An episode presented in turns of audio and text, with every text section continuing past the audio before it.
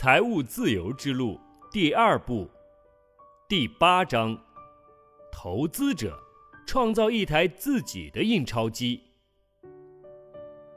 想象着金钱是增值的，并且可以一直变得越来越多，钱生钱，由此收入无穷匮也。成为投资者是十分重要的。这样说，还因为你根本没有其他的选择。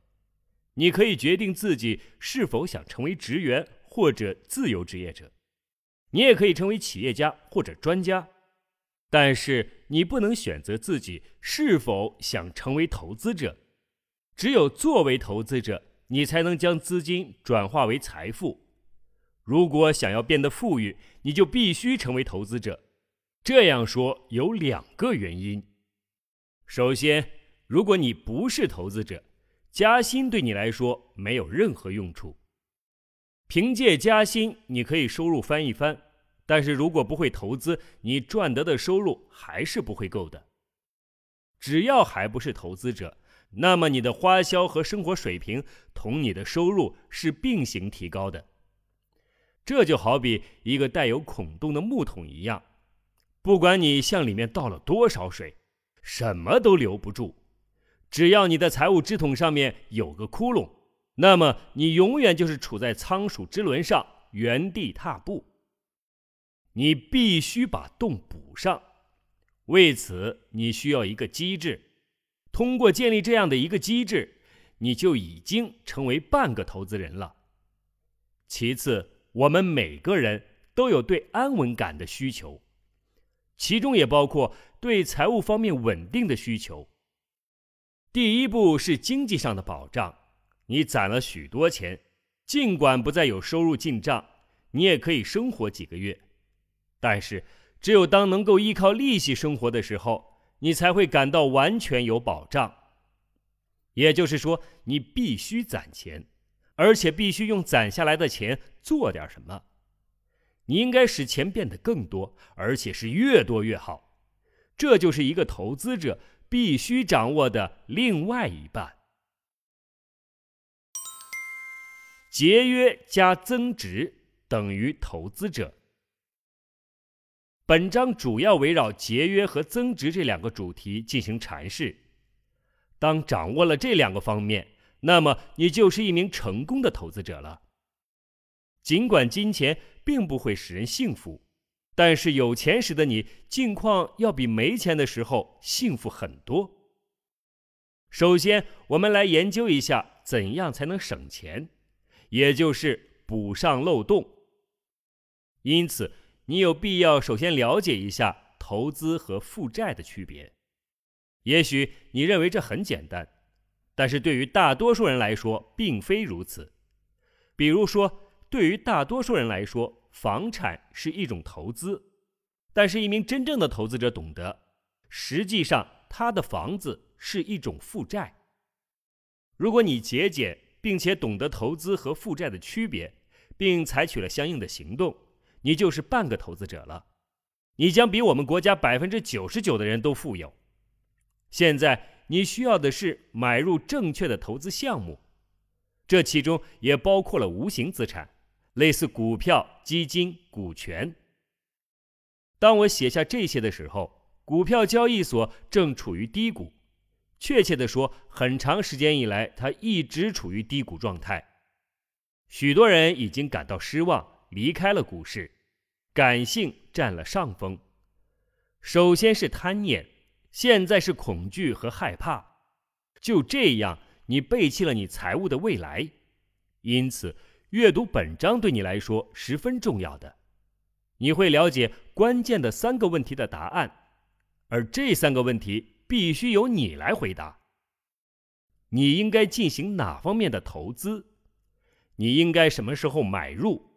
你应该什么时候卖出？如果知道了这三个问题的答案，那么对你来说，成为一名成功的投资者就很容易。但是你需要的是金钱。那么，让我们从如何节约开始讲起。堵住孔洞。无论你现在有多少钱，在未来的七年，你还会有更多的钱。你的入账和出账将保持着某种特定的关系。如果拿出七年的资产负债表来看一看，那么你总会得到下面三个结论中的一种：你的支出多于收入，你的支出和收入持平，你的支出少于收入。对于大多数人来说，将这样的结果画出来会便于他们更好的理解。三个图表中的一种。描绘了你对收入的使用情况，不需要任何道歉和解释，只有结果才是最重要的。这与你赚了多少无关，你属于三种结果中的哪一种，仅仅取决于你是否把你桶中多出来的孔洞给堵上了。但是大多数人会怎样做？他们还没有多赚多少钱，就买了更大的汽车、更好的家具。他们搬到更大的屋子，或者买一栋别墅。如果我们还是拿木桶进行比喻的话，那就是几乎在还没有往木桶中倒水的情况下，就出现了新的孔洞，而且旧的孔也变得越来越大。这太傻了，但是这完全符合人的本性。正是因为这完全出于人性，所以我们需要一种机制，使我们既能够攒钱。又能够乐在其中，并且我们需要一项财务目标。正是这样的目标，使我们生活中的其他方面能够提高到一个新的水平。在我的第一本《财务自由之路》中，为了表明值得追求的目标，我引用了一则伊索寓言：目标是有一台印钞机。有一天，一位贫穷的农民在他的鹅窝里。发现了一枚金蛋，他拿着这枚蛋去金匠那里鉴定，确定了蛋是纯金的。从那天开始，他每天早上都会在鹅窝里发现一枚蛋，由此他变得富裕了。尽管一开始他还对自己的幸运感到喜出望外，但是很快他就不满足于每天只有一个蛋了。他跑进鹅窝，杀死了鹅。这则故事的寓意就是，不要杀死你的鹅。同样的例子，我想大家应该在《小狗钱钱》里也有听到类似的故事，也就是不要杀死你的鹅。这一点相当重要。我认为作者波多舍菲尔也是这样想的。鹅象征着资产，金蛋象征着利息和盈利。没有资产就没有盈利。大部分人都会花光自己所有的钱，所以他们从来都不会养一只鹅。他们在鹅还没有长大、产出金蛋时，就把它们给杀了。只要你还不曾拥有鹅或印钞机，你自己就得成为印钞机。这些金蛋、这些红利成为你收入的最佳形式。你的资产持续增加，你的收入也直线上涨。但是，就像其他所有形式的收入一样，你必须为此做些什么。首先，你必须愿意去攒钱，你必须知道怎样才能增值。这些在学校都是学不到的。但是，人们期待你突然间成为出色的投资者，他们不想付出代价就获得收益，他们想得到较高的红利，却不去开发经济头脑。但是，如果你不利用经济智慧来支配得到的钱，你的钱很快就会花光。对于投资者，同样适用的道理就是：我们最大的财富就是我们的知识，我们最大的风险就是我们一无所知的事情。假设你想学演奏吉他，然后你就耐着性子练了许多年，没有人会觉得。自己简单的把琴拿在手里一握，马上就能演奏美妙绝伦的曲子。每一种形式的艺术或高超的技能都是需要练习的。对于投资也是同样的道理。想要投资成功，你就要准备好投入大量的时间做准备。你可能会出错，但是你要从错误中吸取教训，学习经验。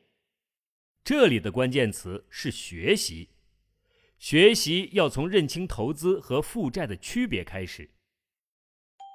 投资还是负债？正如每一位投资者一样，我也曾艰难的学习投资和负债的区别。二十六岁的时候，我个人破产了。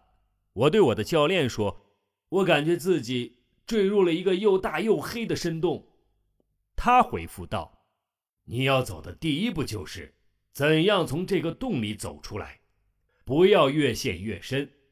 对此，你必须先清楚那个你所执行的计划。我回答道：“我根本没有什么计划呀。”但是我的教练说道：“你有一个计划，尽管你并没有意识到，那就是一个贫穷的计划。这不是什么说辞，事实证明它是正确的。”我一再犯同样的错误，这跟我在进行一个不幸的计划没有什么区别。那时候我在财务上有这样的厄运，简单来说有三个原因：第一，我觉得如果我能多赚一些的话，一切就会自动变好。但是错了，我们必须最先学习到的就是正确对待今天所拥有的钱。否则，提高收入只会给我们带来更大的麻烦。第二，我混淆了需要和想要。我们所购买的大多数东西，实际上并非我们真正需要的。我们是想要他们，为了向我们自己和其他人解释，我们才声称自己需要某些东西。所以，我们要诚实的面对自己，这是十分重要的。第三。我混淆了负债和投资。我以前认为，比如我的汽车和家具都是必要的投资。我的教练十分中肯地向我解释了其中的区别。他说：“一项投资会使钱流入你的口袋，而负债正相反，它会使钱流出你的钱袋。”为什么这么多人处在财务的仓鼠之轮上？答案就是。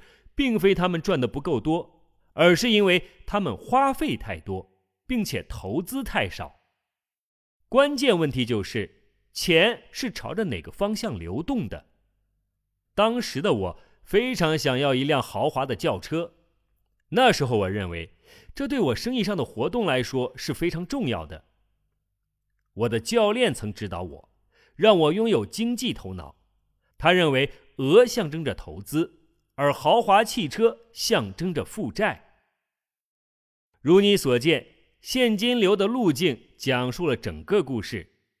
关于投资的简图展示了另一种完全不同的现金流：收入到我们的账户，我们的账户买了汽车，成为负债，钱就流走了。投资的简图是：收入还有更多的收入进入账户。饲养我们的鹅，通过鹅产生的收益再进入账户进行投资。你的房子是一项负债。当时我是理解这幅简图的，所以我不再继续建立负债，我的旧账也慢慢的还清了。与此同时，我开始攒钱，还学着进行投资。但是。当我从那段最糟糕的阴霾中走出之后，我又想买一所房子。我的教练丝毫没有感到兴奋。他说：“在你建立新的债务之前，应该更多的进行投资。”在那个时候，已经有很多人认为他们的私人住宅就是一种投资。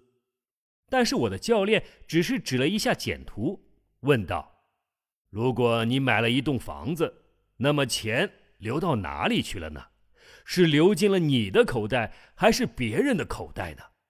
他还说道：“我们的花销就是别人的收入，我们的负债就是别人的投资。”我反驳道：“但是房子总有一天会属于我的。”他回答：“对于大多数人来说，这个时间是二十五年至三十年之后，而且。”只要你不卖出，到时候也不会有钱流进你的钱袋。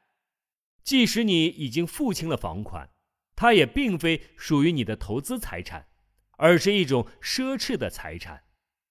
这种奢侈的财产消耗你的金钱，而投资财产会为你带来金钱。你所居住的房子一直都是一种负债，对于银行来说却是一种投资。银行把钱借给你，并以此来收取不错的利息。除此之外，还有你的房子来作为抵押。所以，如果银行家说你的房子是一项投资，尽管他们并不经常说这是对谁而言的投资，说直白点，也就是对银行来说。这才是投资。我的教练并不反对购置房产，但是他希望我了解到一栋房子是一种负债而非投资，并且他希望我首先进行投资。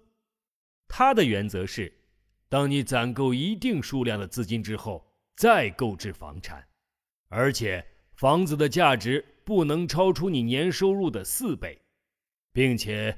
你每个月分期付款的数目不应该超过月收入的百分之二十五。他向我解释道：“许多家庭正是因为硬撑着他们的房子，所以过着并不体面的生活。他称这些人为‘房奴’。这些人努力的工作，但是很大程度上只是为了银行。我想信守教练的准则，审视市场。”尽管发现了一些凭借我那时候四倍的年收入就可以买下的房子，但是我不打算住在里面，所以我就在等待着，并且期间进行了投资。就这样，我的金额慢慢成长起来了。请你想一想仓鼠之轮。大多数人不能够利用机会，因为这样一来。他们的安全感就可能会被游戏替代。他们没有经济基础，所以必须依附自己的工作。那些有少量金钱的人就几乎不敢涉足投资，因为那样是冒险的。他们不会先去研究一下这样的投资，而且从来不学习怎样才能真正的去评价其中的风险。请你回想一下第四章结尾处的概览。贫穷的人身背债务，有钱人买入有形资产，使金钱增值。中产阶级接受负债，并且相信这是投资。摆脱仓鼠之轮的方法就是先进行投资，如果真的可以承担得起，再去接受负债。节约还是攒钱？假设你需要买一件冬大衣，于是去购物。你计划花费三百欧元，并且找到了一件你喜欢的，却只需要二百欧元的大衣。现在你是不是就攒下了一百欧元呢？当然不是了，你只是省下了这一百欧元。也许你现在想用省下的钱买一双鞋子呢。这样，尽管你从大衣那里节省了一百欧元。却没有攒下任何钱。尽管你有着钢铁般的毅力，坚持预算，节省每一分钱，但是这里攒钱还很远，而且也并没有饲养金额。许多人很擅长节约，他们热爱找到特价商品，并且把握机会，讨厌为了一件商品花费太多的金钱。但是他们并不是好的存款人，而是可怕的投资者。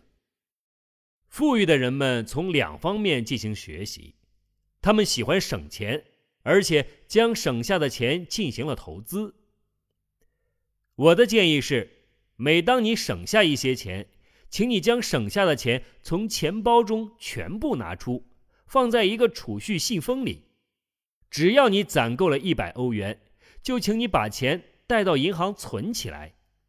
你必须学着去攒钱。攒钱是一种折中办法。你从今天拿走了一些东西，为了使明天变得更好。折中从根本上促进了进步，但是你不应该仅仅出于偶然或者自我管束来攒钱。你攒下的一部分钱可以出自你节省的钱，而另外一大部分应该是机制操作的结果。因此，你应该建立一个储蓄的机制。账户模式，你是否曾经尝试着按照老旧的、不合适的模式进行攒钱，坚持不懈地攒下月末剩下的钱？也许有时候真的有结余。但是通常情况下是一分不剩，这可不是大家所谓的机智。此外，每一欧元在某种程度上都会有一个利益冲突。一方面，你可以将其花掉，这样你就不算为了一个更好的未来攒钱了；另一方面，你可以将这一欧元存了起来，但是你可以花的钱就少了，随之而来也少了几分乐趣。你需要的是一个削弱你自身规则的机制，一个你建立后就自动运行的机制。也许你已经听说过我的账户模式，但是你还没有真正的建立起来呢。如果你还没有这样做，那么请马上和你银行的服务顾问约一个时间，就现在，请不要再读下去了，拿起你的电话约一个时间见面。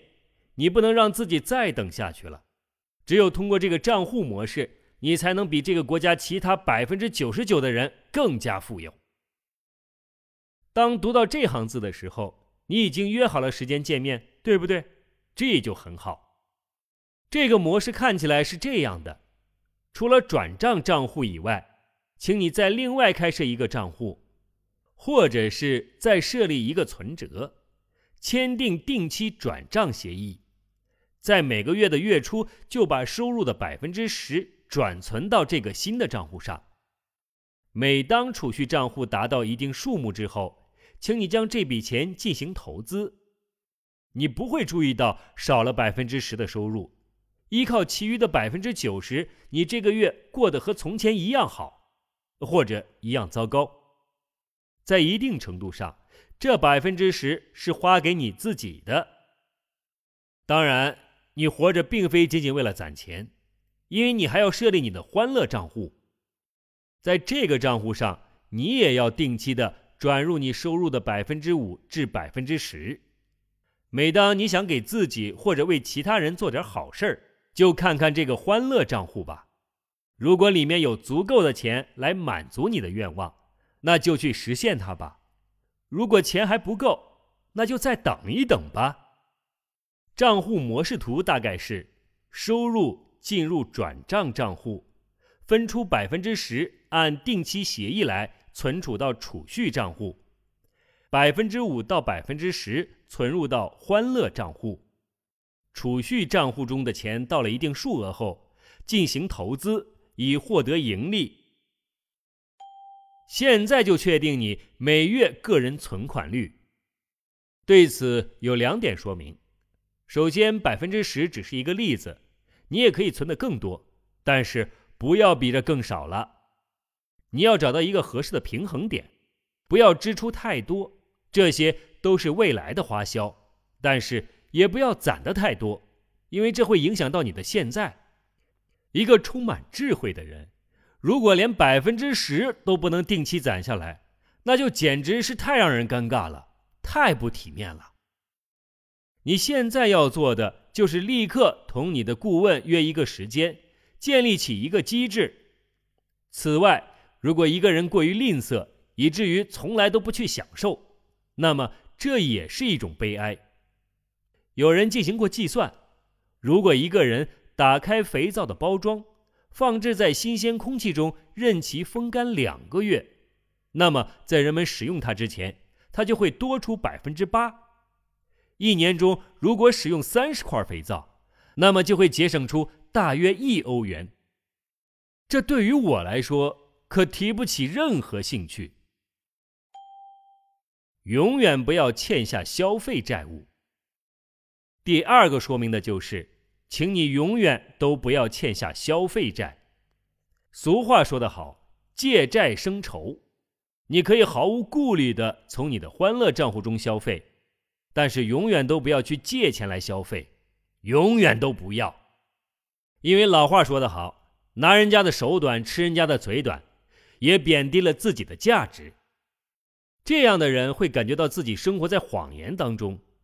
他用那些看似属于他的东西向这个世界展示自己，他想通过这种方式来得到别人对他的肯定。他将自己藏在那些他根本不具备的外表特征后面。当年的我借钱买了一辆车，我的教练说。不要放纵自己继续这样下去，原因就是你的财务发展已经停滞不前了。他向我解释道：“借债消费是缺乏目标的行为，因为从某种程度上看，不去想未来的人才会愿意为了目前的一点点奢侈而做出牺牲。因此，第五章和第六章才显得尤为重要。有目标。”会使对待金钱持有更加负责任的态度，因为没有什么像消费债这样更耽误你实现财务目标了。债务将你束缚于过去，投资则敞开了美好明天的大门。提高工资，在工作生涯刚开始的时候，你所能胜任的工作是不是比现如今要少很多？如果你的收入有所增加，你的花销是不是像通过一双施了魔法的手一样而有所增加呢？我们中的大多数人都有过如此的经历。很早以前的巴比伦人就知道了，你的花销会随着收入水平水涨船高。请你想一下，一个更高的收入并不一定意味着更高的生活质量。通常只是麻烦更多了，因此我想建议你将增加的收入分为三个部分。一，请你将每次提高薪水中的百分之五十存入银行，每月转账到你储蓄账户的金额也要相应的提高。二，将百分之二十五的钱汇入你的欢乐账户，你可以明显感到更多的享受。三，最后的百分之二十五是用于每天生活的开销。这样一来，你的生活标准只是得到了很小程度上的提升。如果按照本书介绍的方法去工作，你会在未来中经常得到加薪，那么你的支出也将比现在大大增加。因此，如果你建立了一个机制，情况就会好许多。如果遵循上面描述的分类，那么对你来说有以下几点好处：第一，你可以毫无痛苦地攒下更多的钱，因为对于更高的生活标准，你还没有完全适应，你完全不必为过度消费的螺旋继续上升而添柴加火。第二，你有更多的钱来有目的的为自己和他人创造欢乐。第三，你为自己感到骄傲，你向自己证明了你可以很好的处理与金钱的关系。第四，随着每一次收入的提高，你就向自己的财务目标迈出了可喜的一步。第五，因为现在有了钱，你就可以承担更多的风险，你可以把这些钱的一部分投资到有更大风险的领域。而不必担心会对你的财务目标造成威胁。